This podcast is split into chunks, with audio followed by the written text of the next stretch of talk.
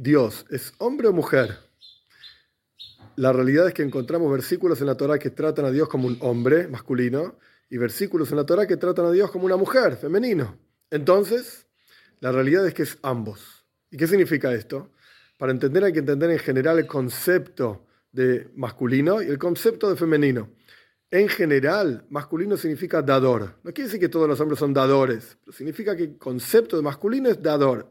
El concepto de femenino es receptor. No quiere decir que todas las mujeres sean solamente receptoras. Tanto hombres como mujeres dan y reciben. Pero el concepto general de masculino es dar.